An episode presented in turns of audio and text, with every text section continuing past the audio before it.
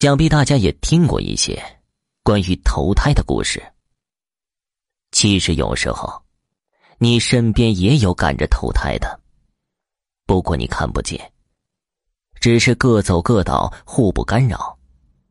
要是都能看到，这个世界岂不会乱了？话说呀，村里一个电费收费员。每天都会骑着一辆破旧的二八。他的这辆车，除了铃铛不响，别的地方都响。骑行起来，就感觉随时都会散架一样。就是这样一辆破自行车，它的主人经历业狱投胎的故事。这个电费收费员叫亮子。亮子每天奔波于村里和镇上，也不知道他一天天在忙些什么。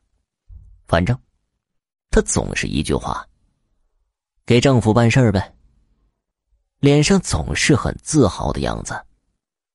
要说这亮子，胆子不算大，可是又经常走夜路，村里人就经常开他玩笑。说一些晚上会碰见不干净的东西，此类的话。然而此时，亮子总是一脸的轻松，不是很在意，但总是很不自然的敷衍过去。有一天，亮子依旧在镇上待到很晚。等他把手里的事情都办完，就骑着他的自行车回村儿。其实镇里到村子里也就十几分钟的事情。此时已经快晚上十一点了。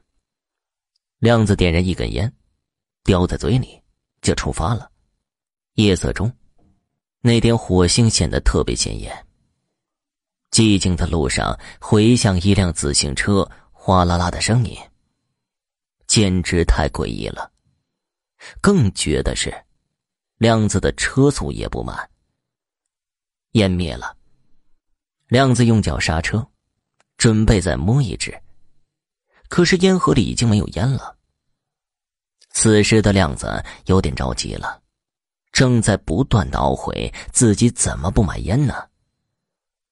现在距离村里也就几分钟的路程，亮子一咬牙，又开始上路了。没有了那点火星。让人牙麻的自行车此时在飞奔。因为亮子知道要出事慌忙跳下车，开始摆弄链条，想要快点弄好。可是越着急越安不上去。他用袖子擦了一下额头的汗，呼吸慢慢变得沉重。此时寂静的可怕。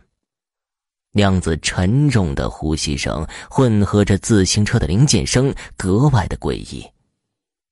就在此时，那个让亮子惊恐的声音又出现了。此时的亮子蹬得飞快，车子也像散架一样的叫喊着。他想快点回到村上，回到自己家里，而且满头大汗，不是热的，明显是一头冷汗。怕什么就遇什么，怕什么就来什么。一个熟悉的声音又传到亮子的耳朵里，他更加用力的蹬着，无奈，他的脚速已经让车子的转速达到了极限。哗啦一声，链子掉了，真是屋漏偏逢连夜雨。跟我来，跟我来。一个女子的声音打破了夜空的黑暗，刺入了亮子耳朵。此时的亮子索性不修自行车了，立马推着自行车就跑。